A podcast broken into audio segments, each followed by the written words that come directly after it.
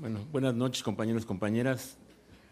Agradezco a los compañeros de CIDESI, a mis amigos y compañeros de la revista Contrahistoria y a la Comisión Sexta. Desde luego es imposible iniciar sin recordar a Andrés. Creo yo que, esa es mi opinión, la mejor forma de recordar es que, sobre Andrés es decir lo que, que era un hombre bueno, en el término que Machado le daba a la palabra bueno. Mi ponencia se llama El biopoder, la moral de los de arriba. El planeta Tierra, bajo la lógica del capital, se dirige a la catástrofe. La razón es sencilla. El capitalismo es una formación social que vive en función de la ganancia inmediata, lo que ahora se conoce como producción just in time. Todo está estructurado en torno a esa premura, por lo tanto, no tiene ninguna preocupación por el futuro, de la misma manera que no le importa el pasado. El burgués es normalmente un ignorante que piensa que antes de él y después de él no hay nada. Todo el, entre comillas, progreso, es decir, el avance tecnológico, está sometido a la consideración anterior. Sirve únicamente en función de la ganancia. Todo progreso implica el robo del tiempo del trabajo ajeno, como decía Carlos Marx, el cual agregaba, las fuentes de riqueza descubiertas se transforman por un extraño maleficio en fuentes de despojo. Las cuatro ruedas de la carreta capitalista resumen esta problemática. Explotación y despojo tienen que ver con las contradicciones económicas. Desprecio y represión abarcan el segundo tipo de contradicciones. Las primeras dos tienen un contenido de clase directo, tanto en el terreno de la clase trabajadora como en el de los campesinos e indígenas. Ambas representan el corazón del sistema capitalista en su fase actual. Las dos últimas buscan ubicar los efectos políticos y sociales de las dos primeras. El desprecio es el mecanismo por medio del cual el capital enfrenta a la sociedad en su conjunto. Indígenas, trabajadores, mujeres, jóvenes, otros amores, niños, ancianos, estudiantes, etc.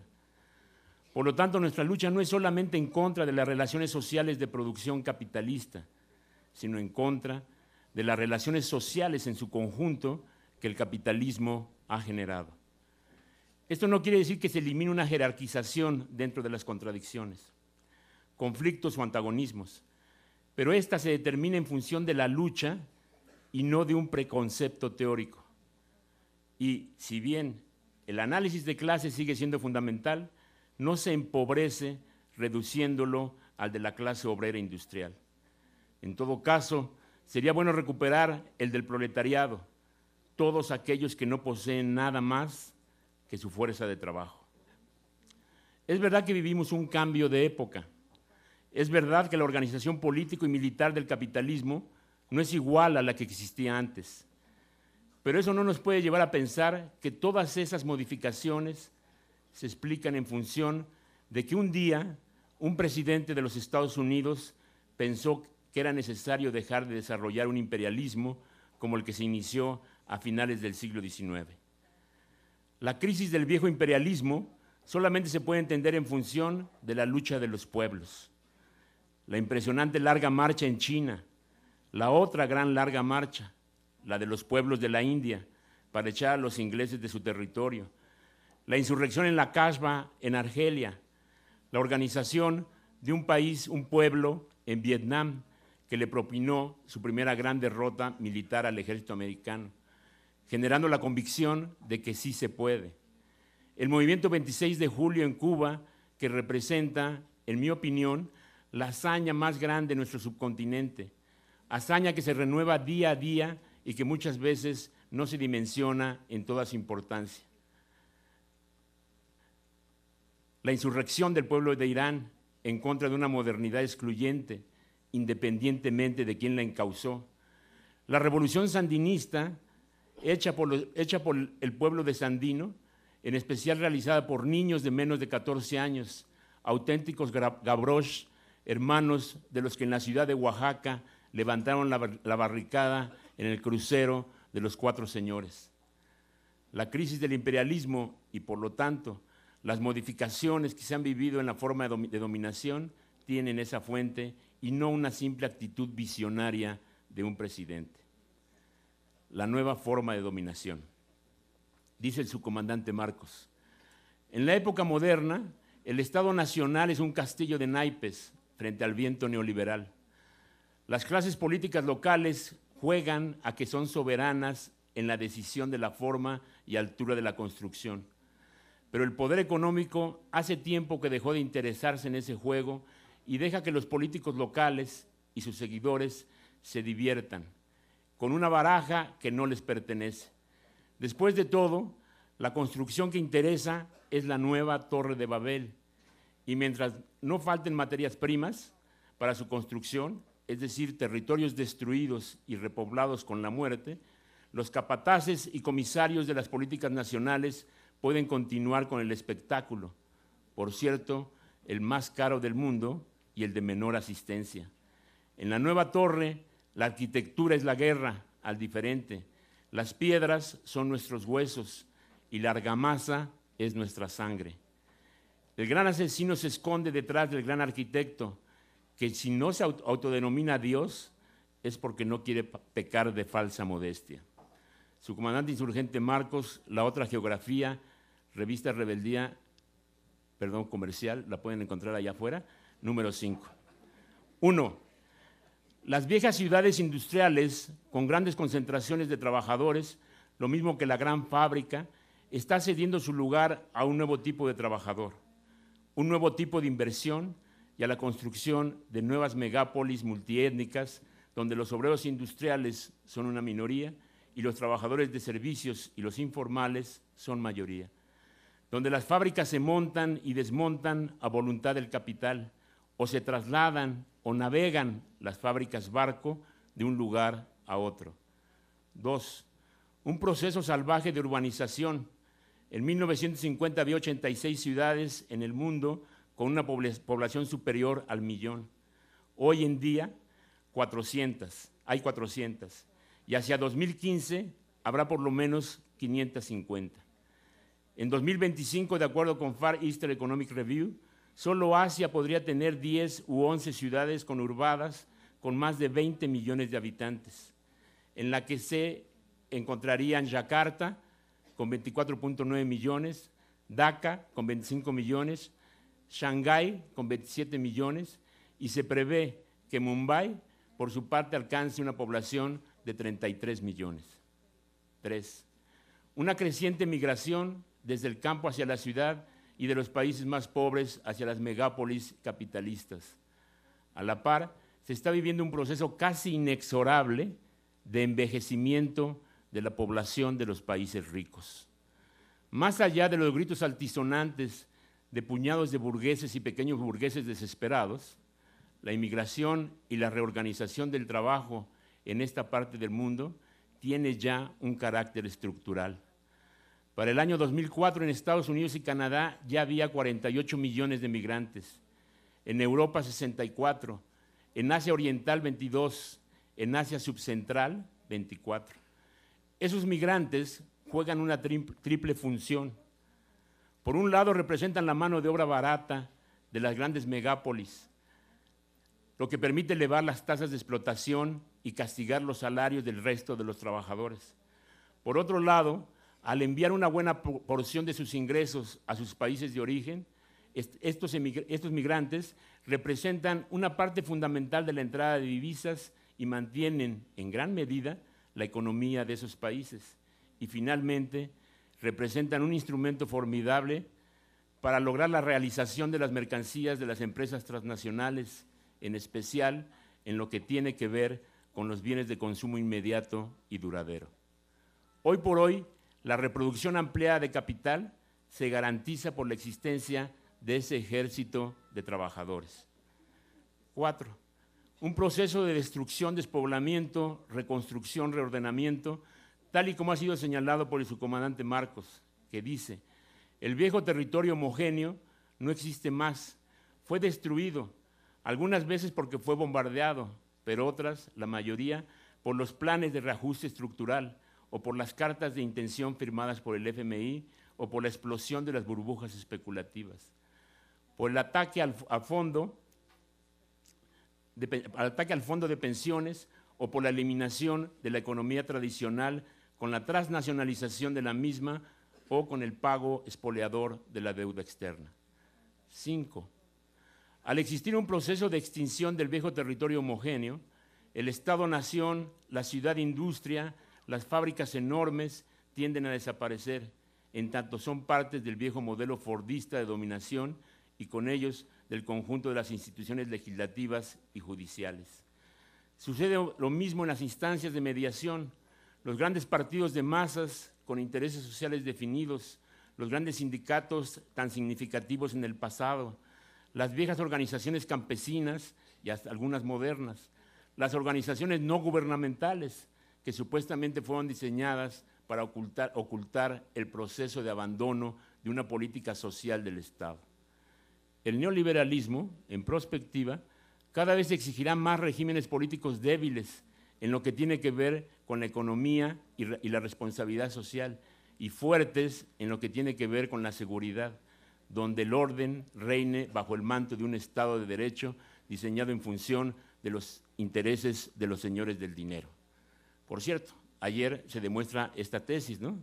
Con la aprobación de las modificaciones al Código Penal aprobada por militantes de los tres partidos principales. Seis, una nueva división internacional del trabajo, un proceso de deslocalización de la mano de obra y de la inversión directa de capital y con esto la conformación de un ejército de reserva industrial completamente mundial. Así, mientras que en toda Europa, en 2005, el conjunto de los trabajadores eran 170 millones, en China los trabajadores industriales sumaban 250 millones, 60 millones más de lo que había en Estados Unidos. De 1985 a 2005, el número de trabajadores de las empresas multinacionales en los llamados países subdesarrollados pasó de 7 millones a 25. Y el porcentaje de estos con relación al conjunto de trabajadores de dichas empresas se triplica de 11 a 33%. Las firmas multinacionales están realizando un proceso de deslocalización de su inversión y por lo tanto del empleo, buscando mano de obra barata, paraísos fiscales, eliminación de la regulación, etcétera. No es lo mismo pagar 50 centavos la hora, como lo hacen en Vietnam o en China o en la India, que pagar 13 dólares la hora, como sucede en los Estados Unidos. Todo esto genera una serie de procesos múltiples, una reorganización del Ejército Internacional de Reserva, insistimos, ahora totalmente mundial, una caída tendencial del salario, también en el ámbito mundial, una pérdida del peso social de los sindicatos tradicionales, una crisis de los viejos partidos obreros, una nueva migración interna en el caso de países más pobres del campo a la ciudad. Tan solo en China se calcula, desde finales de la década pasada, se han trasladado hacia las ciudades cerca de 300 millones de chinos. Y se dice que en el año 2020 se trasladarán otros 250. Desde luego, como ya dijimos, la creciente migración hacia las megápolis imperiales. Siete, una reorganización del trabajo que ha minado la vieja cultura obrera, la vieja organización fordista de los trabajadores en uno de los procesos más brutales, en, tanto ha significado la combinación de varias dinámicas. A. Utilización de una tecnología ahorradora de mano de obra que tiene como principio fundamental la expropiación del saber obrero. B la reorganización del trabajo, flexibilizando todas las categorías, lo que abarca la antes, tradicional separación del trabajo manual e intelectual, introduciendo la producción just in time, los métodos de trabajo bajo estrés, Kanban y el concepto de equipo, en especial en las grandes empresas transnacionales y en algunas maquiladoras. C. La vuelta a los viejos métodos de organización de la producción, el trabajo a domicilio, el trabajo esclavo, el trabajo infantil en el sector maquilador y en algunas empresas dedicadas al mercado interno, en especial pequeñas maquiladoras. D. Ahora, en una misma firma multinacional conviven diversos métodos de trabajo, desde, desde los muy sofisticados Kanban pasando por algunos muy viejos, como el trabajo a domicilio, hasta llegar a lo que yo he denominado los métodos Kentucky Fried Chicken. Las gallinas son puestas en una jaula, nunca en toda su vida salen de esa jaula, se comen sus propios excrementos, que son reelaborados y sus extremidades se atrofian. Esto lo estamos viendo en las ya tristemente célebres fábricas dormitorio o fábricas cárcel, donde el trabajador, muchas veces niños, viven recluidos entre barrotes. Inciso E. Salarios que no alcanzan para reproducir la fuerza de trabajo como tal, partiendo del criterio de que existen miles de millones de trabajadores excedentes que pueden trabajar a cambios de salarios de hambre. Lo cual significa la eliminación del descanso indispensable de la fuerza de trabajo, ya que una parte cada vez más importante de los trabajadores se ve impelida a tener dos jornadas de trabajo. Inciso F. Todo esto ha significado un despojo casi general de los derechos laborales en medio de una condición de total desventaja del trabajo frente al capital.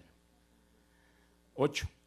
Así se ha puesto en pie un proceso de sobreexplotación del trabajo, sea agrícola o industrial, nunca antes visto.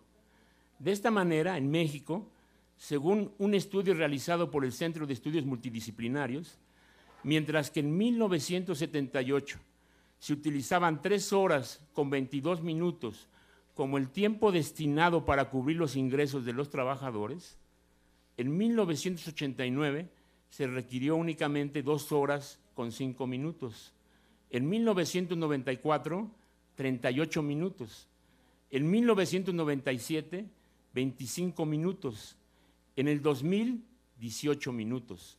En el 2004, 13 minutos. 9. La implementación del despojo, la otra coordenada del arrasamiento que está llevando a cabo el neoliberalismo capitalista, si analizamos lo que ha pasado en México desde 1988, por lo menos veremos cómo se, cómo se ha cumplido ese proceso de despojo. Las reformas salinistas al artículo 27 constitucional, que puso a la tierra en el mercado, minó la propiedad comunitaria sobre la misma, para no hablar de la eliminación práctica de la definición de que todo el suelo y el subsuelo eran propiedad de la nación, tal y como se establecía en la Constitución. Las reformas a la ley del trabajo, que han permitido la eliminación de una serie de garantías para el trabajador, la, aprobación de la contrarreforma indígena, que niega el derecho de las comunidades a controlar su territorio, rehusándose a reconocer a los pueblos indios como sujetos de derecho la apropiación por el capital de los recursos petroleros y la producción de gas y electricidad, incluso del agua. Hoy ya el 23% de la producción de petróleo está en manos de empresas privadas. Lo mismo sucede con el 30% de la generación de electricidad. La total subordinación del peso con relación al dólar, la utilización de una parte de la mano de obra que cruza la frontera como trabajadores esclavos o la contratación de niños para trabajar en la maquila. Todo esto ha, representado una agresión global en contra de la economía moral de los mexicanos, en especial de las comunidades indígenas y campesinas, con lo que se ha buscado destruir una racionalidad y una forma de organización social diferentes, más armoniosas, donde no solo se producen materias primas, sino antes que nada relaciones sociales más justas y libres. Igualmente la utilización de la bolsa de valores y los bancos, ya todos en manos privadas, como fuente de despojo vía el IPAP.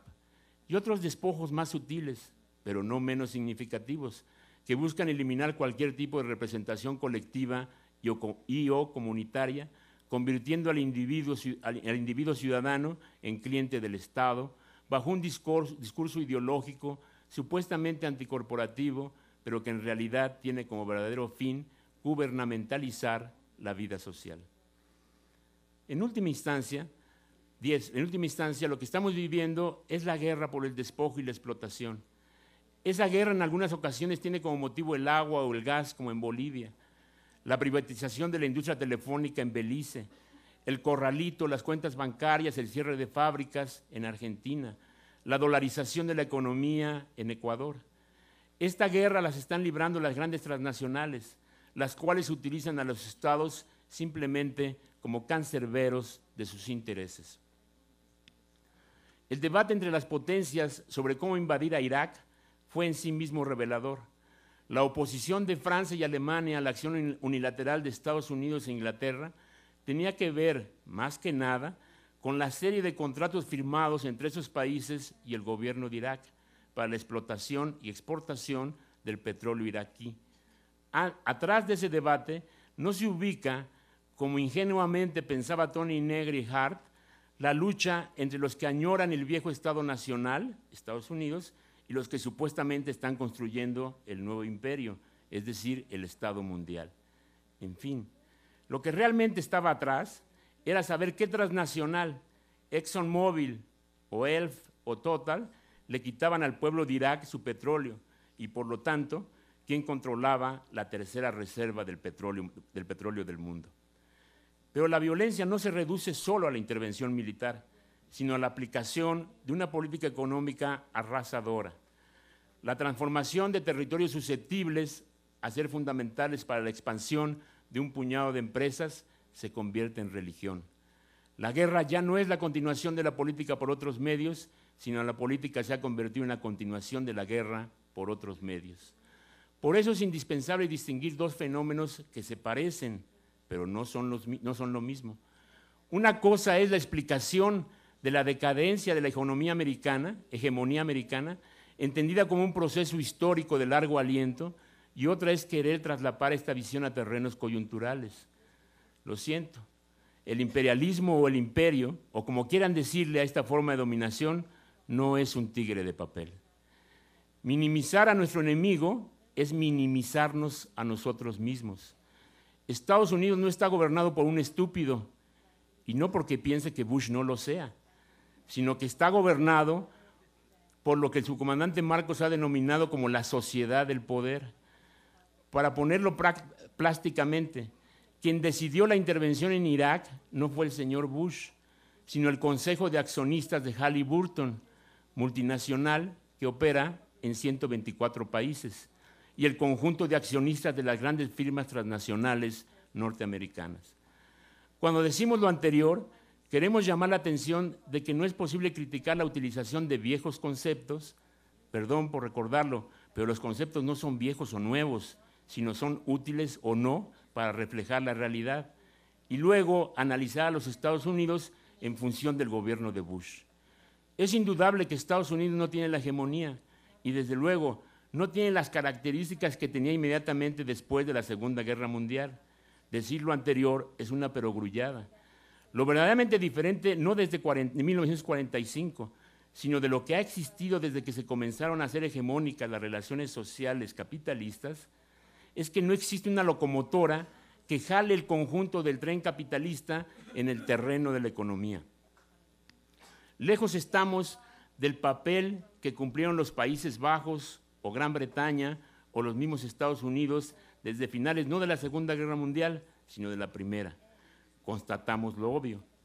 Luego es necesario agregar la otra característica.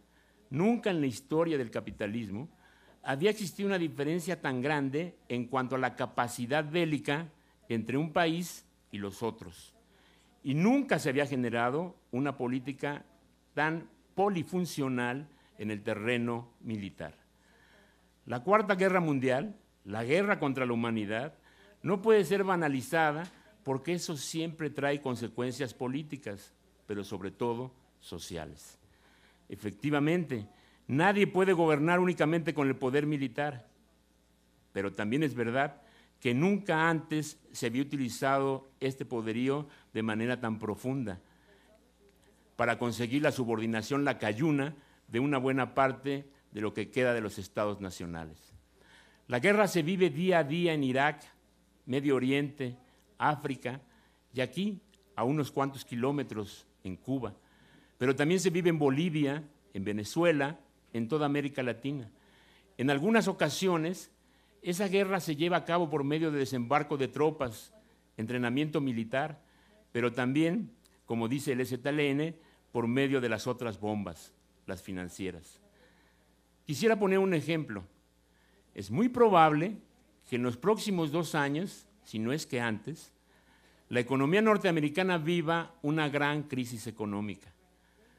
Todo indica que la crisis producto del fraude inmobiliario, sumado a la crisis de la deuda o las tarjetas de crédito, más una desaceleración de la producción industrial, permitirán una grave crisis financiera, pero también productiva. Esto podría ser aprovechado por China o por Europa o por Japón, pero el asunto es más complejo.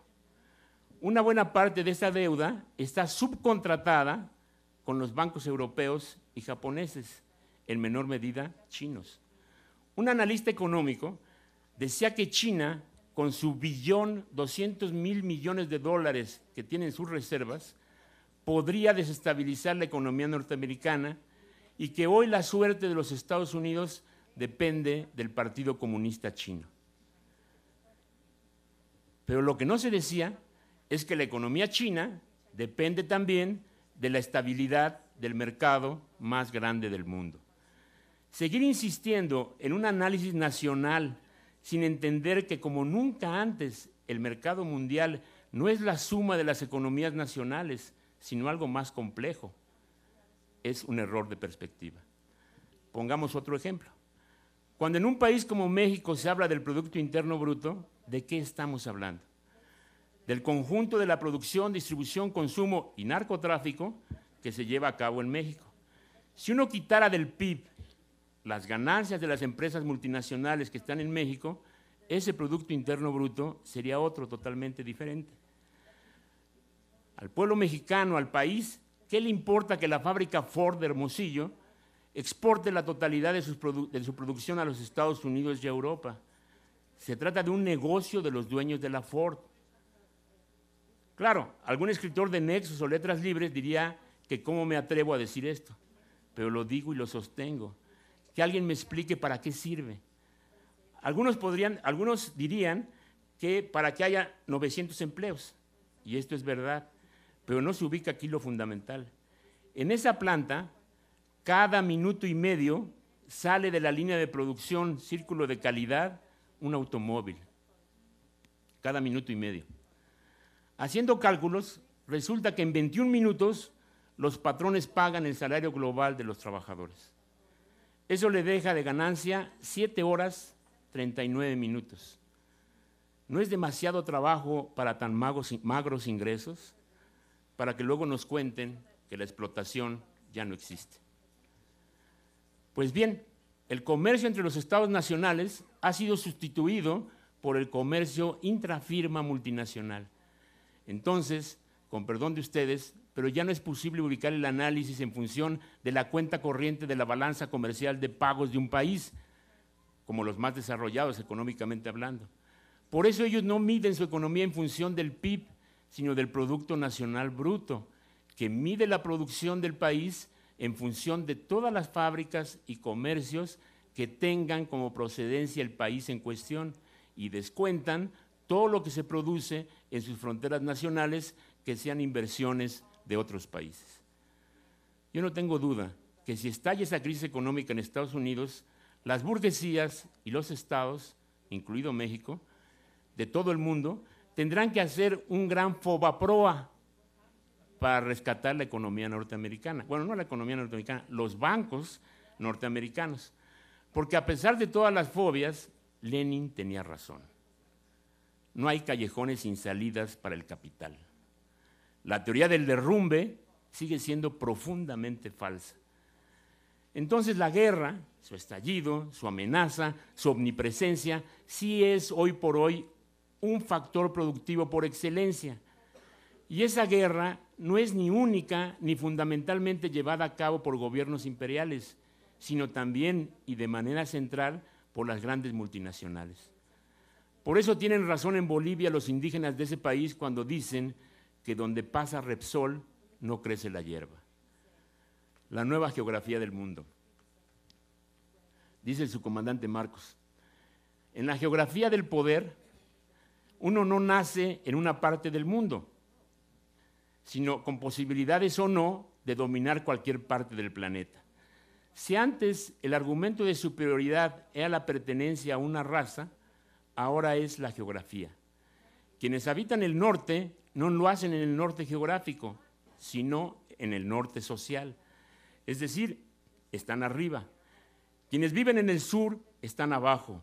La geografía se ha simplificado. Hay una arriba y una abajo. El lugar de arriba es angosto y caben unos cuantos.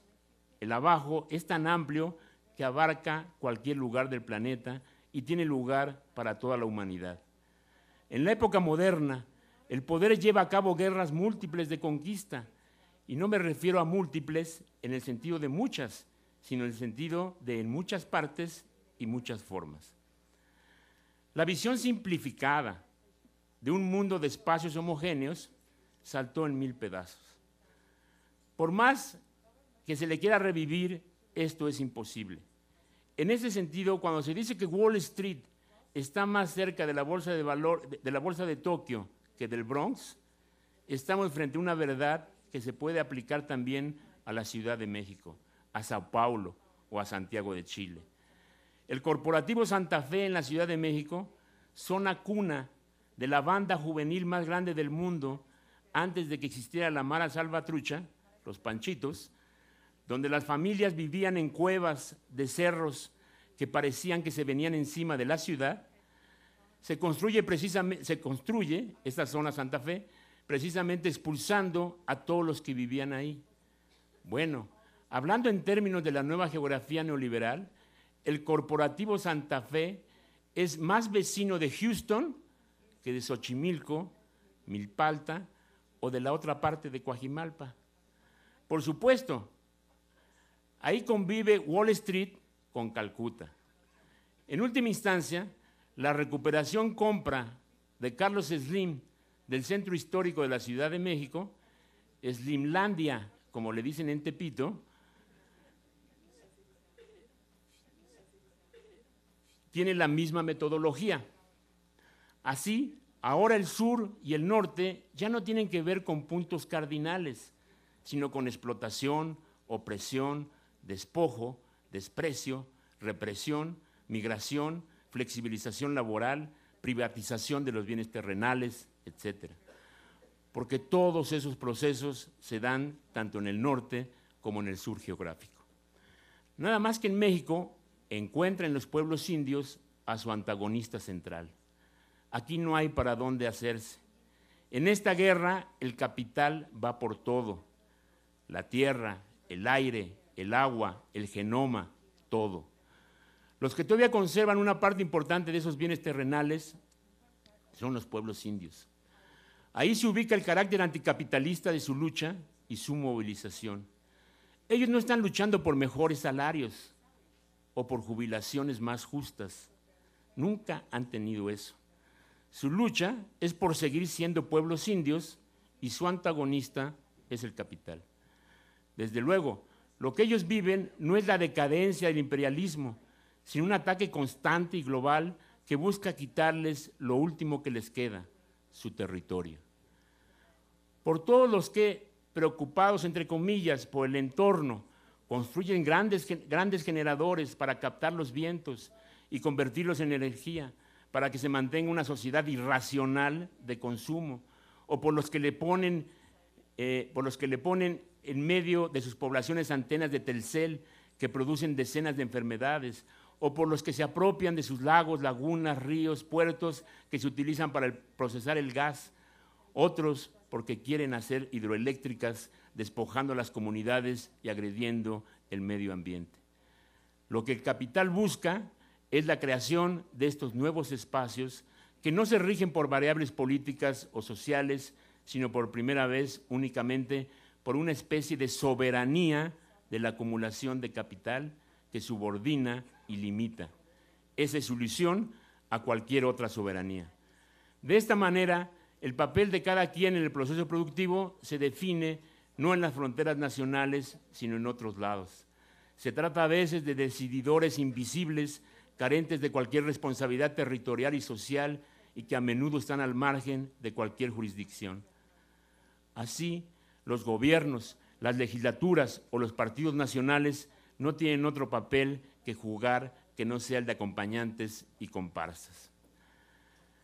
Los ritmos de la democracia representativa se ven desbordados tanto por la brevedad de la urgencia y el arbitraje instantáneo impuesto por los mercados, como por el largo plazo de la ecología.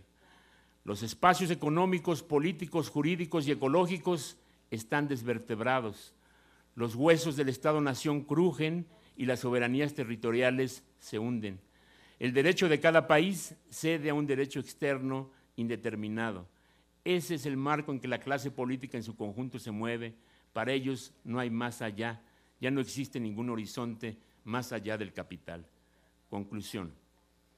El proceso de valorización del capital se realiza rompiendo o tratando de romper la dignidad de los seres humanos en el terreno individual. En el proceso de producción capitalista, los seres humanos son desposeídos de su cuerpo y de su vida. En los sesentas, un intelectual mexicano de izquierda le respondía al movimiento feminista inicial que en lugar de gritar tanto, lo que tenían que hacer era incorporarse al proceso productivo. Como si fuera posible que alguien, sea hombre o mujer, pueda decidir incorporarse al proceso productivo, como si no fuera un acto cargado de violencia que inhibe cualquier capacidad de decisión individual. La dignidad, por lo tanto, no es algo que exista de manera autónoma por el simple hecho de ser explotado u oprimido. Lo siento, el mundo sería mejor si fuera así, pero desgraciadamente no es así. La dignidad es algo que se adquiere como producto de la lucha y la organización social colectiva comunitaria. Decir que un migrante se va de México como un acto de dignidad es hacer demagogia. El migrante se va debido a que vive en la miseria absoluta como consecuencia del despojo capitalista y de la cobardía de las organizaciones campesinas que firmaron las reformas al 27 constitucional. Lo que la otra campaña les estuvo diciendo por todo el país fue que no se fueran, que se les invitaba a luchar por recuperar el control de las tierras y por acabar con la forma de explotación del capitalismo. No puede existir una desconexión o desenchufe individual o de pequeños grupos del capitalismo. Incluso procesos como los de las juntas de buen gobierno deben ser entendidas, creo yo, como experiencias que existen por sí mismas, pero que a la larga solamente podrán mantenerse si se generalizan esas dinámicas de autoemancipación. Pienso que ahí está la otra explicación del lanzamiento de la sexta declaración de la selva lacandona, y no nada más por el hecho de que sea complicado sobrevivir en medio del mar de injusticia, la explotación y el despojo, sino porque las comunidades zapatistas han establecido un compromiso con los otros pueblos de México. Y no está por demás recordarlo, pero cuando los zapatistas empeñan su palabra, lo que se piensa comienza a existir. Perdón, se me metió aquí un volante. Pero eso es una, creación heroica que tiene todo mi respeto y admiración. A lo que me opongo es a vender la idea de que se puede huir del capitalismo por medio de una decisión subjetiva. Lo que sí se puede hacer, y es lo que los trabajadores del campo y la ciudad intentan, con resultados diversos, es construir una forma de enfrentar al capital, porque entienden que esa es la única manera de recuperar su, nuestra dignidad. Por eso creo, se requiere de muchas luchas, muchas reuniones, muchas movilizaciones, es decir, se requiere que la gente rompa con la lógica del capital, con la gramática de la dominación, por medio de la insubordinación y de mecanismos de autoorganización. La política de la otra campaña es una política contra el capitalismo, es decir, contra la explotación, el despojo, la represión y el desprecio que busca, parafraseando a José Martí, con los pobres de la tierra echar su suerte. Y eso es así porque entendemos que la pobreza es el producto directo del capitalismo como tal y que no podrá resolverse en el marco de ese sistema. Por todo eso, la otra campaña es una política de dignidad, porque busca romper los mecanismos de sumisión que el capitalismo ha generado para ahogar el espacio de la vida, porque cada vez más ellos van por nuestra vida en cualquier lado en el que estemos, sea en la línea de montaje, en el círculo de calidad, en la oficina de gobierno, en los grandes comercios, en las escuelas, en la venta del café, en el tren de la muerte que atraviesa México transportando en condiciones inhumanas, infrahumanas, a centenares de nuestros hermanos centroamericanos y mexicanos, en el paso hacia, en el paso hacia los Estados Unidos, en el despojo que se hace en contra de las comunidades agrarias, en la entrega de 700 pesos por ser adulto en plenitud, en el seguro del desempleo del señor Ebrar, en los segundos pisos, y podría agregar miles de ejemplos. Lo que hay es la decisión de los de arriba de inundar de indignidad a la gente. Enfrente existe, se construye, se edifica la voluntad de destruir el capital y el capitalismo como prerequisito para que todos podamos vivir dignamente. Por último, quiero explicar lo que entiendo por dignidad. Se trata antes que nada de la construcción de un imaginario común de insubordinación que va más allá de las teorías y los programas de las élites políticas o intelectuales.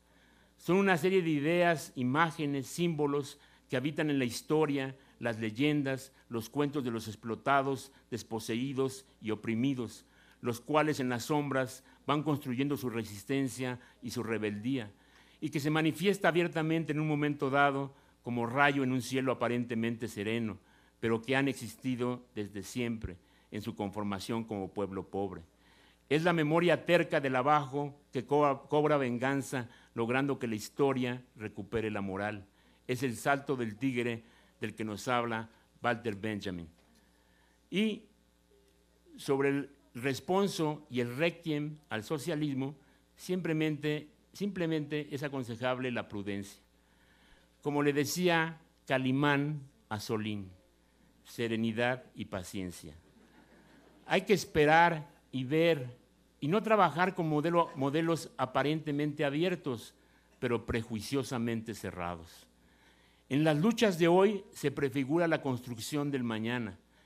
Creo que la lucha es por justicia, libertad y democracia. Para mí, eso es el socialismo.